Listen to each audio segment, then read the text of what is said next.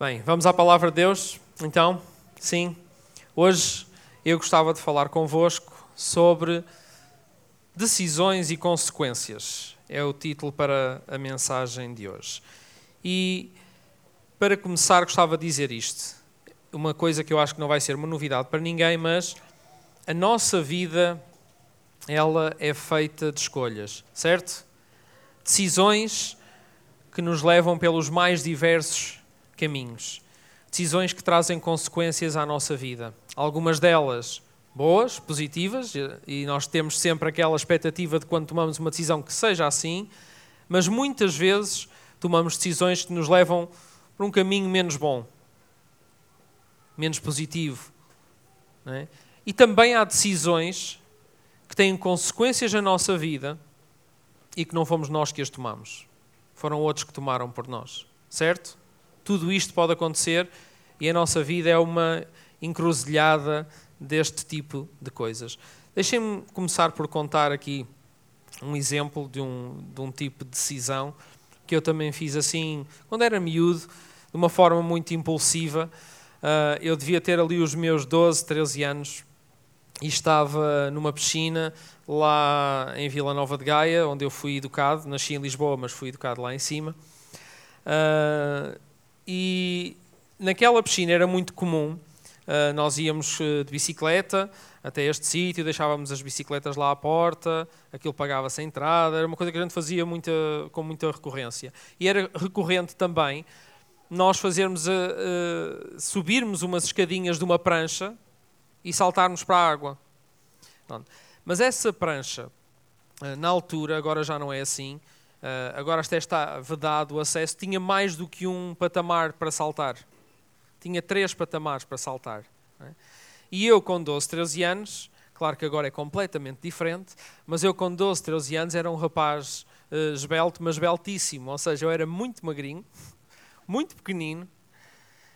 Um, e já quando eu saltava daquela primeira prancha, eu acho que demorava mais tempo a cair do que alguns dos meus amigos. Um, e então, naquele dia, tomámos uma decisão, que também teve as suas consequências, que é não vamos saltar da primeira, nem da segunda, vamos até à terceira. Carlos, tu conheces a, a, a, as piscinas de espinho? Não, não estás a ver. Mas se calhar a tua esposa conhece. Então fomos até à terceira prancha. Uh, mas o pior é que, na medida em que eu estava a subir, eu já me estava a arrepender da decisão que eu tinha tomado porque eu subi o primeiro patamar onde eu já estava confortável, ou seja, era um caminho que eu conhecia, já estava habituado àquilo, estava tudo bem. Mas eu subi até à segunda prancha e eu só ali eu já estava a tremer de medo. E sabia que ia haver consequências da minha decisão. Continuámos a subir e fomos todos até lá acima, até à terceira prancha. E quando estava lá em cima, eu olhei para trás para as escadas e percebi que a minha decisão já nem dava para voltar atrás, porque eu tinha mais medo de descer aquelas escadas, que eram, são a pique mesmo, umas escadas enormes, do que descer, do, do que saltar para a água. Porque eu tinha medo de cair, não é? porque no, no mínimo ali a água parecia mais macia. É? E então eu também, uma das coisas que eu fiz foi que eu cheguei até à borda da, da prancha para saltar para a água e realmente havia ali um abismo que parecia interminável naquele momento, todo eu estava num, num estado de pânico por causa daquela decisão impulsiva, quase uh, por influência que todos fizemos uns aos outros. Claro que todos estávamos com medo, mas claro que ninguém queria dizer que estávamos com medo. É? Claro que nós estávamos todos ali a rir uns dos outros, então vá, quem é o primeiro? Bem, estávamos todos ali naquela situação e tínhamos que tomar uma decisão. Mas, é, mas ali a decisão tinha que ser tomada, porque eu não ia continuar a minha vida sem tomar uma decisão sobre aquilo que eu ia fazer em cima daquela prancha, certo? Eu não ia ficar ali para sempre, não ia morar naquela prancha, uh, sem poder descer as escadas ou sem saltar para a água, certo? Mas há, há muitos momentos da nossa vida em que há decisões que nós também tomamos, que elas próprias também têm a mesma, a mesma estrutura, e, mas muitas vezes nós ficamos literalmente bloqueados, como se estivéssemos numa prancha sem saber bem o que fazer, certo? Já alguma vez se encontraram nessa situação? Sem saber o que fazer, perante, sem, sem conseguir tomar uma decisão? E começaram a medir todas as consequências de, de escolher uma coisa ou de escolher outra. Já vos, já vos aconteceu? Existe então um antes da decisão, em que nós perguntamos o que é que eu faço. É? Existe um durante, será que eu fiz bem? Nesta situação que eu vos, fazer, uh, que, vos acabei de contar, tenho a certeza que não fiz bem. Não é? Eu depois já vos conto o fim da história. Existe também um depois. E o depois, uh, existem outro tipo de perguntas que surgem, que é, é normalmente aquela pergunta, se eu soubesse no que isto iria dar, e depois nós podemos dizer, faria tudo na mesma, certo? Podemos dizer, podíamos ter dito, uh, jamais faria isto, ou então, ainda assim, pode haver uma terceira opção. Podemos ficar naquele intermédio, naquele, ah, não sei se fiz bem, não sei se não fiz, uh, ou seja, ficaria indecisa à mesma. É? Outro, vou-vos dar agora dois exemplos, duas coisas que aconteceram esta semana. Uh, que, que, me levaram também a tomar uma decisão. Uma delas é daquelas, é daquelas decisões flash, rápidas, que acontecem na nossa vida e que nós temos que decidir na hora e que dura menos tempo. O, o, o tempo que nós temos para reagir e para decidir é inferior até ao tempo de estar em cima de uma prancha e saltar para a água. Estava num espaço público, temos que usar máscara, eu estava com a máscara e aconteceu uma coisa que me acontece também com muita frequência. Tive vontade de espirrar. E então o que é que a gente faz quando tem vontade de espirrar e tem uma máscara à frente da cara? Só temos duas opções. Ou tiramos a máscara, eu pensei, vou tirar a máscara e espirro, mas depois né, todas as pessoas estão à minha volta, se calhar ainda me vão tirar com umas latas ou uns pacotes de leite ou qualquer coisa. Ou, ou então espirro para dentro da máscara. E então nós fizemos esta pergunta no nosso pequeno grupo Uh, e nem pensei que isto fosse uma discussão tão grande, mas foi ali uma, um, um, debate acerca deste assunto, o que fazer e como fazer. A certa é que eu não tinha mais nenhuma máscara, mas espirrei para dentro da máscara e depois tive que viver com as consequências disso. foi aquela decisão de dois segundos e tive que viver durante ainda algum tempo com a, com a decisão. Bem, uh, mas existem decisões que levam mais tempo a ser tomadas decisões cujas consequências também têm outro peso na nossa vida. Então, o outro exemplo que eu vos quero dar foi um inquérito que nós fizemos esta semana. E assim, rapidamente, pelo WhatsApp, a mandar umas mensagens, cerca de 70 pessoas responderam ao inquérito. Um, e o inquérito dizia o seguinte: tinha esta imagem e dizia assim: Vem um comboio a grande velocidade e tu, a pessoa que tem que tomar a decisão, aquele bonequinho vermelho, vês cinco pessoas presas na linha. Reparas numa alavanca, que está ali a azul, que pode mudar a direção do comboio e salvar as cinco pessoas. No entanto, na outra linha tens uma pessoa presa. Se não tomares nenhuma decisão, até porque tu não és o culpado desta situação toda, as cinco pessoas vão morrer. Se puxares a alavanca, serás responsável pela morte de uma pessoa tens apenas uns segundos para decidir ou não o que fazer. Então pusemos este dilema e uh, o que é que vocês acham que foi o resultado? É? Como é que terá sido? Então é assim, a este problema específico, da forma como ele foi apresentado, ou seja, a decisão que a maioria das pessoas tomava, e a maioria foram 90% das pessoas, é que puxavam a alavanca. Ou seja, em vez de morrerem cinco, morria apenas uma pessoa. É? Tendo em conta toda a informação que lhes foi dada, isto pode parecer simplesmente um problema de matemática, uma decisão lógica, é? poupar a vida a cinco, a cinco pessoas, ou seja, pelo menos há aqui um rácio uh, de quatro pessoas não é? que, que, que ficam, cinco pessoas ficam bem e uma que não morre.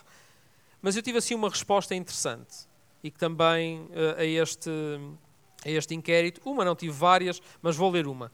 E até depois de ter pregado isto no, na celebração das nove, uh, a pessoa que respondeu isto, porque o inquérito era anónimo, já veio dizer que foi ela. Diz assim: É sempre preferível salvar cinco pessoas do que uma pessoa. Mas é complicado responder a esta pergunta. Imaginemos que aquela pessoa que estamos a pôr em causa é um familiar ou alguém muito querido. E as outras cinco pessoas, pois ele ainda acrescenta isto, simplesmente desconhecidas ou terroristas. torna-se muito difícil fazer a escolha. Certo? Vocês já viram o que é terem esta alavanca, o poder de decisão nesta situação? E aí o problema já não seria somente matemático se estas variáveis mudassem, não é? Aí já teríamos que apelar a outra parte do cérebro que não apenas a parte lógica, porque havia aqui emoção, sentimentos à mistura, não é? Por, e tínhamos apenas pouco tempo para tomar a decisão. É? E esta alavanca poderia dar uma, consequências completamente diferentes daquelas que, por exemplo, 90% das pessoas responderam. Não é? Eu não tinha dúvidas, se tivesse ali um dos meus filhos, qual era a alavanca que eu puxava. Eu não puxava a alavanca. Por muito mal que eu possa parecer. É? Então, mas era só uma vida. Sim, mas não é uma vida qualquer. Certo? Existe uma data de fatores que influenciam as nossas escolhas e as nossas decisões. E é sobre isso que nós vamos falar hoje um bocadinho. O percurso da nossa vida não é como uma viagem de comboio, não é como andar num comboio em que temos, estamos num carril e, e praticamente, e, e se nós somos os passageiros, nem sequer temos de nos preocupar, nós sabemos onde é que vamos dar, sabemos onde é que viemos, metemos-nos dentro do comboio e a menos que alguma coisa aconteça, que nós não estamos à espera que isso aconteça, nós vamos seguir a viagem e estamos confortáveis e seguros de onde é que aquilo nos vai levar. A vida não é bem assim, certo? A vida tem muitos desvios. A vida tem muitas coisas que nós não estamos a contar. Há muitas alavancas que são acionadas que nos levam por outros caminhos. Muitas vezes fazemos a pergunta, muitas vezes na vida, e às vezes nem precisamos de verbalizar, mas pensamos nisso muitas vezes. O que é que eu faço agora? O que é que eu faço diante desta situação?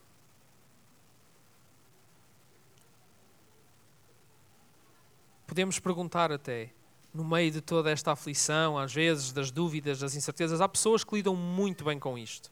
Há pessoas que lidam muito bem com não saber e ter que decidir e escolhem rapidamente. Há outras que ficam ali naquele processo, naquela prancha, lá em cima, salto, não salto, tempo a mais. É? E às vezes o que acontece quando nós, quando nós nos detemos tempo a mais numa, numa decisão que temos que tomar é que ignoramos, muitas vezes, que não é só a nossa carruagem que vai na, na linha. Muitas vezes há outros passageiros, há outras pessoas que estão connosco. E as nossas decisões, as nossas escolhas, têm consequências que não nos afetam somente a nós, mas afetam também muita gente à nossa volta. Certo? E uma decisão que eu tome para a minha família, uma decisão que eu tome na minha igreja, uma decisão que eu tome num lugar onde eu tenho responsabilidade, vai, vai afetar muito mais do que apenas a minha vida. E há pessoas que têm mais dificuldade em tomar decisões. Então essa pergunta pode surgir. Então, mas Deus tem um plano? Tem ou não tem um plano? Em Romanos, no capítulo 12 e no versículo 2, uma passagem muito conhecida, diz assim: Não vivam de acordo com as normas deste mundo, mas transformem-se, adquirindo uma nova mentalidade. Assim compreenderão qual é a vontade de Deus. Isto é, isto é o que é bom, o que é agradável e o que é perfeito. É?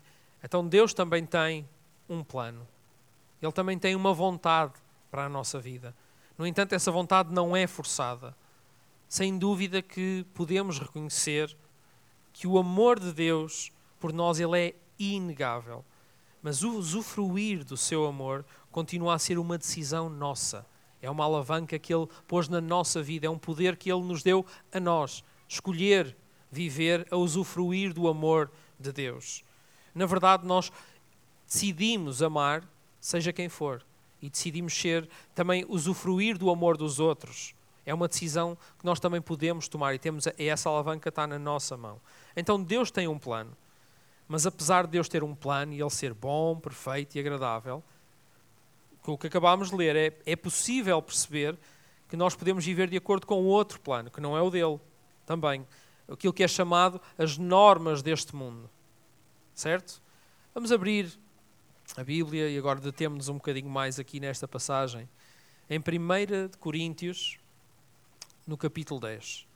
1 Coríntios, capítulo 10. Aí em casa também, todos os que estão online podem, podem acompanhar também. E lerei também uma passagem sobre a qual muitas das vezes nós invocamos como se fosse assim uma fórmula para nos apaziguar uh, alguma, alguma dor ou algum, algum sofrimento que possamos sentir quando nos encontramos numa situação difícil, chata, com dor, com sofrimento, depois de termos tomado uma decisão errada e estarmos num momento em que parece que a linha chegou ao fim. Diz assim. Vamos ler para já o versículo 13. As provações, porque têm passado, são normais na vida humana, pois Deus é fiel e não deixará que sejam provados acima das vossas forças. Se Ele vos envia uma provação, também fará com que encontrem a maneira de a poder suportar. E isto, a mim, se eu ler esta passagem, ler este versículo, traz-me esperança. Lembra-me que, por muito mal que as coisas estejam, há um escape, há, um, há uma maneira de dar a volta, há uma alavanca que eu ainda não tinha visto, há um caminho alternativo.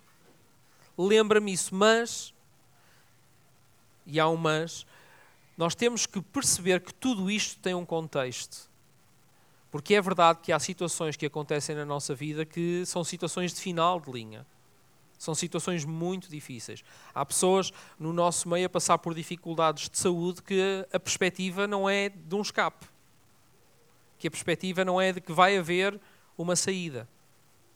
De que uh, vamos nos livrar desta situação. E nós não vamos deixar de orar pelos doentes. Não vamos deixar de uh, acreditar que eles serão curados. Não vamos deixar de ter esperança por aqueles que parece que já não têm esperança. Mas às vezes há situações mesmo muito complexas e que ler isto, às vezes até dizer isto a pessoas que estão nessa situação, até pode parecer uma afronta. Porque as pessoas estão tão, uh, estão tão embranhadas no seu problema que realmente falar que há uma solução parece que estamos a dizer alguma coisa que é como se estivéssemos a gozar com a situação delas, mas não. Este, o contexto desta passagem faz-nos faz acreditar que para isto ser uma verdade, outra verdade tem que, tem que acompanhar também tudo, tudo isto que nós estamos a ler aqui em 1 Coríntios. Eu vou ler alguns versículos. Eh, vamos um bocadinho atrás, a partir do versículo 7. E começamos logo assim com uma data de decisões que devemos de fazer antes de tudo isto. Diz assim: Não adorem falsos deuses, como alguns fizeram. Diz com efeito a Sagrada Escritura: O povo sentou-se a comer e a beber e depois pôs-se a dançar. Não nos entreguemos à imoralidade, como alguns deles fizeram, tudo decisões, e caíram mortos num só dia 23 mil. Não provoquemos o Senhor, como alguns deles fizeram, e foram mortos pelas serpentes. Não protestem, como alguns deles fizeram, e foram destruídos pela morte. O plano de Deus é sempre bom, perfeito e agradável, pessoal. É sempre bom, perfeito e agradável. Mas isto que nós estamos a falar são alavancas, são coisas, são decisões que as pessoas tomam para fazer uh, o que fizeram e depois sofreram as consequências que nós estamos aqui a ler.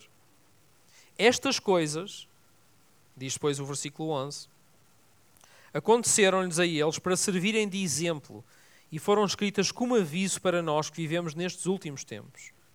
Portanto, aquele que pensa que está firme, tenha cuidado, não caia, porque na verdade, mesmo que não seja uma decisão tua, tem cuidado para não cair, porque há coisas que são acionadas, há alavancas que alguém puxa e que podem afetar a tua vida. Tem cuidado com isso. OK? Então, viver de acordo com a vontade de Deus é também fazer decisões de acordo com a sua vontade. E depois lemos o, a passagem, o versículo 13, que diz: As provações, porque têm passado, são normais na vida humana. Ou seja, isto não nos ausenta das provações. É? O facto de nós fazermos a vontade de Deus, o facto de nós vivermos uma vida esforçada a tentar fazer a vontade de Deus, já há aqui alguém pode, pode dizer que o facto de eu vir à igreja e de ser fiel e de, e de, e de ler a Bíblia e de orar livrou-me de passar por provações? Não é verdade? Se nós dissermos uma coisa, de... se vocês entrarem um dia aqui na igreja e alguém disser isso, desconfiem, porque não é verdade, não é bíblico. Aliás, acabámos de ler, o próprio Jesus disse que no mundo teríamos aflições. É? Portanto, estas coisas vão surgir. Mas o que Deus está a dizer é: façam a minha vontade. E o que é que Ele diz depois? Que Ele dará um escape, maneira de conseguirmos suportar isso. Continua no 14 a dizer: Por isso, meus amigos, fujam dos falsos deuses.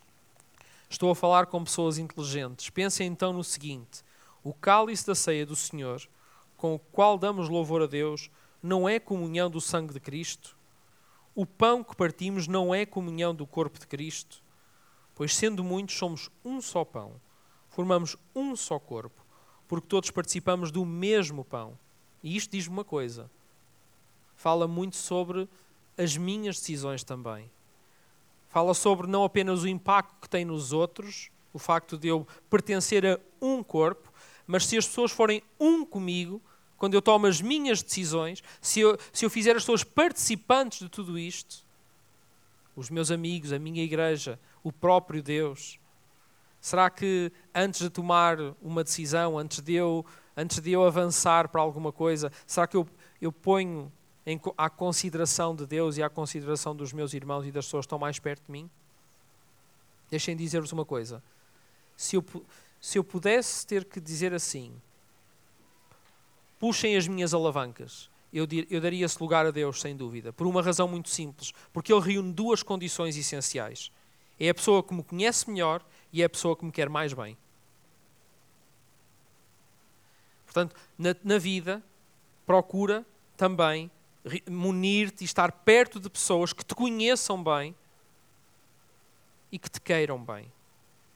E essas pessoas são as pessoas que tu deves procurar nos momentos em que tens que puxar uma alavanca, em que tens que tomar uma decisão também. Sabes porquê? Porque elas vão puxar a alavanca tendo em conta uma data de fatores que elas já conhecem. Não é simplesmente uma questão de números, em que num lado estão 5, num lado estão isto. Deixa de ser número. Se tu te tornares conhecido, se tu fores vulnerável, se, se prestares contas, deixas de ser um número. E nós na igreja, nós, nós dizemos à porta que a lotação são 140 mas tem que ser muito mais do que 140 números. Nós não temos uma, não é apenas uma lotação, é o corpo, como nós acabávamos de ler, é um corpo. É uma lotação de 140, mas somos um e devemos estar em comunhão uns com os outros para podermos experimentar o quê?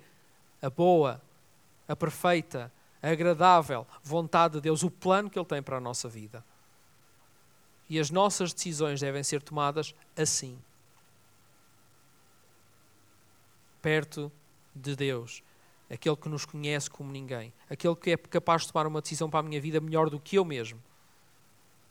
Se calhar Deus queria, naquela altura, quando eu tinha 12, 13 anos, Deus poderia ter falado um pouquinho mais alto. E eu não tinha subido àquela prancha. Não foi uma boa decisão. Querem saber o que, é aconteceu? Querem? Eu não desci as escadas, não, não dava mesmo. Eu tive que saltar. E naquele momento do salto, quando eu tenho que tomar uma decisão, eu tinha lá os meus amigos comigo, mas eles estavam-me a ajudar também a tomar a decisão. Mas sabem como é que é os amigos nesta altura, não sabem? O que é que eles fazem? Salta, salta. Foi tudo, era, era assim em coro, literalmente, para eu saltar para a água, não é? E eu tive mesmo que saltar, até porque houve um dos meus amigos que foi só assim espreitar, e sabem o que é que um dos, um dos nossos fez? Portanto, eu deixem-me cá saltar rápido, senão se, eu, se eles veem que eu estou aqui muito indeciso, eu vou levar um empurrão também, não é?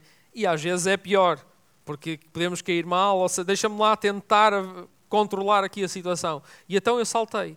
E, e o saltar, quando nós tomamos uma decisão, muitas das vezes ali no início, nós como ainda não sabemos a consequência, nós quando saltamos até parece que vamos para cima, sabem? Não, não vamos para baixo primeiro, parece que estamos a desafiar a gravidade. E eu saltei e naquela altura parece que tudo ficou em câmara lenta. Parece, parece que estava tudo a andar mais devagarinho, não é? Antes daquele momento de, de, ser, de sermos sugados para baixo, por muito leve que eu fosse, a gravidade resultou. E eu não fui assim. É? Eu gostava de ter ido assim, devagarinho e, e aterrar, mas isso não aconteceu. Eu fui, mas eu fui de tal maneira, eu estava tão tenso, que eu fui de tal maneira assim, tão rígido, estão a ver, que quando eu bati na água, os meus pés bateram assim. Estão a ver? eu bati, pá, mesmo assim. E depois dos pés baterem, é que eu fui para baixo d'água.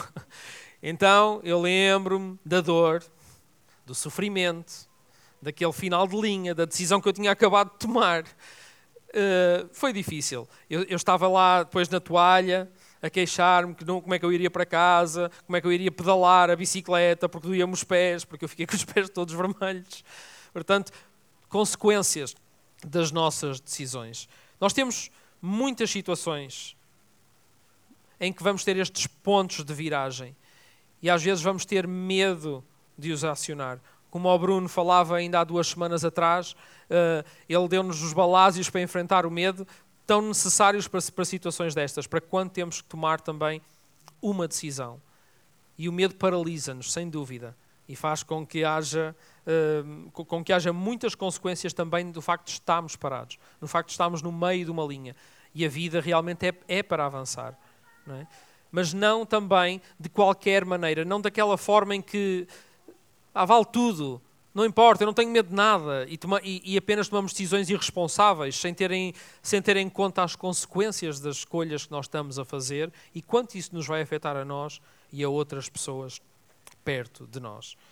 E por isso eu acho que é possível nós encontrarmos uma forma equilibrada de, de viver tudo isto, mas não o façam, não, não vamos fazer isto sem ter, em, sem ter em consideração que devemos escutar a voz de Deus, porque há direção na voz de Deus, há direção. O Espírito Santo na nossa vida quer nos dirigir. E eu tenho descoberto que a melhor forma de ouvir e de estar e de receber direção da parte de Deus é nessa família que nós dizemos que é um. É nesse corpo que nós chamamos de igreja. É aí nesse lugar. Sim, o apóstolo Paulo diz que as provações são normais, no que ele estava a escrever. São normais da vida humana, como ele disse. Mas muitas vezes, e, e eu e a Ruth fartamos-nos de ouvir, fartamos não fartamos, uh, suportamos muita gente a dizer coisas do género: não aguento mais. Eu estou farto disto. Até quando? Coisas deste género. Ouvimos muitas vezes tudo isso. E eu, e eu quando estava a, a, a ler esta passagem de novo, já li uma data de vezes, eu estava a ler esta passagem e realmente pensei nisto. Se calhar existe uma razão para essas coisas terem um aspecto de não serem suportáveis. É porque, na verdade, elas nunca essas provações, essas provas da vida nunca foram criadas ou não existem para serem carregadas sozinhas, para serem fardos que a gente leva sozinhos. As provações da vida e o escape vêm, vêm do corpo, vêm da unidade, vêm da ligação que nós temos com o Pai e vêm da ligação que nós temos uns com os outros. É assim que é para ser feito. É assim que nós podemos então dizer que esta passagem bíblica não é apenas para eu, para eu invocar uma fórmula mágica que me vai resolver o problema e que vai me abrir um caminho novo. É, é alguma coisa que nessa vivência da família, então sim, isto fica verdade. Então isto, isto é verdade e funciona. Todos nós gostamos de finais felizes, certo? Todos nós gostamos que as coisas corram bem. Todos nós gostamos que as nossas decisões, no fim, venham a provar-se boas decisões, não é? Mas por muito sábios, por muito inteligentes, por muito que a gente tenha estudado a coisa, há montes de coisas, há montes de fatores que nós não controlamos simplesmente. Não dá para controlar. Não dá.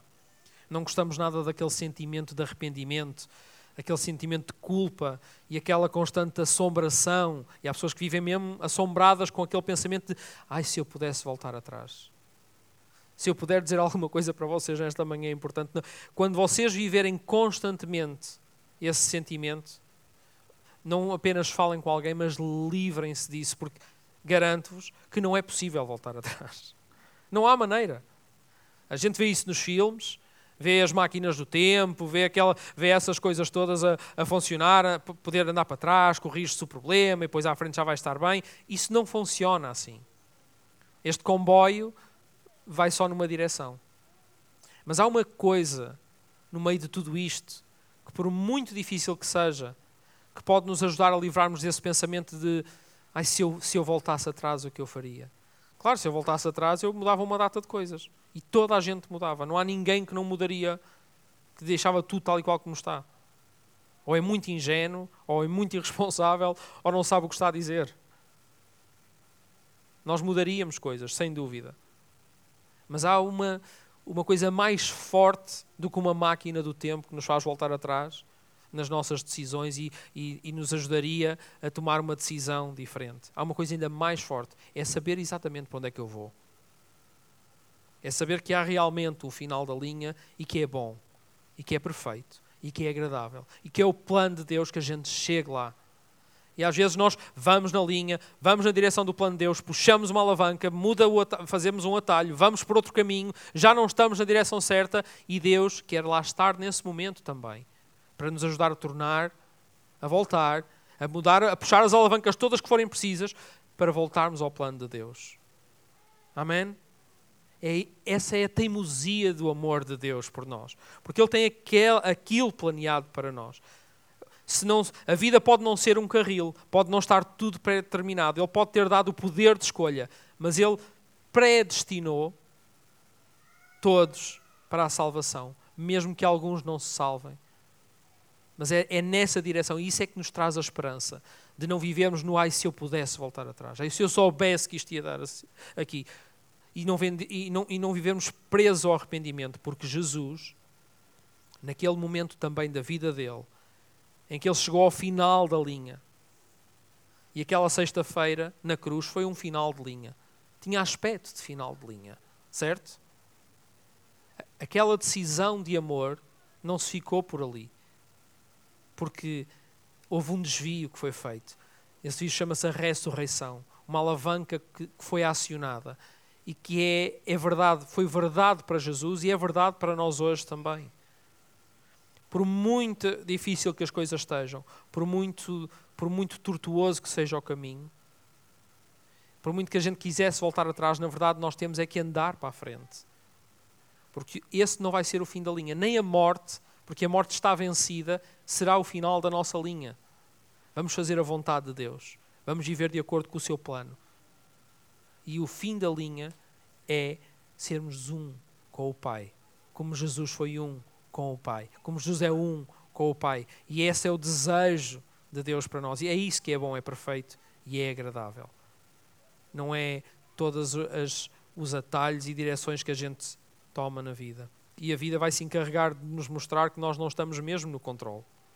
E há muitas situações que vão surgir, muitas coisas que vão acontecer que nos vão provar que as alavancas por muito que a gente puxe, por muito que a gente uh, se abstenha de puxar, a vida vai, vai se encarregar de nos provar que não somos nós que estamos no controle. E eu peço a Deus, oro mesmo, oro por todos aqueles que estão a passar por situações difíceis, de luta, de dificuldade, por todos aqueles que estão arrependidos, por todos aqueles que, que estão presos, por todos aqueles que estão naquelas pranchas, sem saber o que fazer, por todos aqueles que estão a afetar uma data de pessoas à volta deles por não decidirem ou por terem decidido mal, para que a vontade de Deus se faça, para que o plano de Deus se cumpra nas vossas vidas. É o mesmo que eu desejo para mim, para os meus filhos, para a minha família, é que possa haver este lugar. E se vocês estão nessa situação, bem-vindos à casa da cidade bem-vindos mesmo aqui a, este, a esta parte da Igreja de Jesus. Nós somos uma parte que está a fazer um esforço. Nem sempre acertamos, nem sempre fazemos as coisas bem também, nem sempre puxamos as alavancas certas, mas estamos a fazer um esforço muito grande para vivermos esta verdade de que mais importante do que as consequências das nossas decisões é sabermos quem está connosco quem está ao nosso lado. Deus é por nós e nós devemos ser também uns com os outros. Esta é a verdade. Esta é a verdade. E é assim que nós vamos experimentar tudo aquilo que Deus tem de bom para nós. Posso pedir ao grupo de louvor para subir? Porque, na verdade, o que seria bom seria dar a oportunidade agora mesmo a todos os irmãos para encontrarem alguém partilharem as dificuldades e experimentarem um bocadinho daquilo que é ser um. E se há coisa que poderíamos ter pensado que tudo isto que está a acontecer no mundo, esta pandemia, iria impedir era de nos relacionarmos. Mas isso está longe de ser verdade. Aliás, provavelmente até parece que nós podemos tomar decisões sem que ninguém lá esteja. E há muitas pessoas que se chegam perto de nós e que não estão a pedir ajuda para as alavancas da vida. Não, elas vêm apenas informar-nos que já tomaram a decisão. Sabem, sabem que eh, muitas vezes há pessoas que fazem isso e muitas vezes nós fazemos isso. Vamos apenas informar as outras pessoas que já tomamos a decisão. Mesmo que já o tenham feito, mesmo que já tenham tomado a decisão, não deixem de, de contar, não deixem de partilhar, não deixem de prestar contas, porque, como diz o ditado, mais vale tarde do que nunca. Mas o ideal é que haja pessoas que nos conhecem de tal maneira que estão connosco antes de tomarmos a decisão, que estão connosco quando temos que puxar a alavanca e estarão connosco no final, seja ele qual for. Porque se o final for uma derrota, não é muito melhor ter alguém que me estenda a mão e que me levante e que me puxe e que me ajude? E se o final for uma vitória, de que vale todas as vitórias que a gente possa ter no mundo se a gente não puder celebrá-las uns com os outros? Se a gente não puder partilhar tudo aquilo que alcançamos uns com os outros? Se queremos ser ou viver como a igreja vive de acordo com aquilo que é bom, perfeito e agradável, com aquilo que vem de Deus. E descobrir que aí sim há escapa, há livramento, há suporte, há segurança, há apoio, há abraço. Então vamos ter que dar de mão, vamos ter que dizer: olha, tá, tenho esta alavanca para puxar, tenho esta decisão para tomar. Tomas comigo, estás comigo, estás comigo, Deus. Estás comigo, Paulo, estás comigo. Quem for, quem, quem tiver que estar ao meu lado. Mas não, não vamos viver sem isto. Não vamos viver com as consequências como líamos em, em Coríntios, com as consequências do contrário, de escolher viver uma vida de acordo com outras normas. Amém? Podemos terminar, uma vez que não há esse momento, mas louvando a Deus, mas não deixem depois disto de o fazer. Porque é possível fazê-lo. É possível continuarmos perto uns dos outros, mesmo que haja estas distâncias todas. É possível eu ligar para alguém e dizer o que é que está a acontecer. Liga para alguém e diz o que é que está a acontecer. Fala. Convida alguém, se calhar, para estar contigo de forma segura.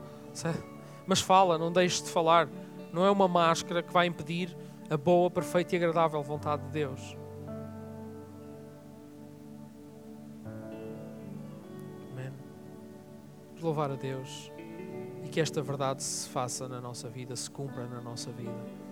Vamos ser mais a igreja que Ele quer que a gente seja.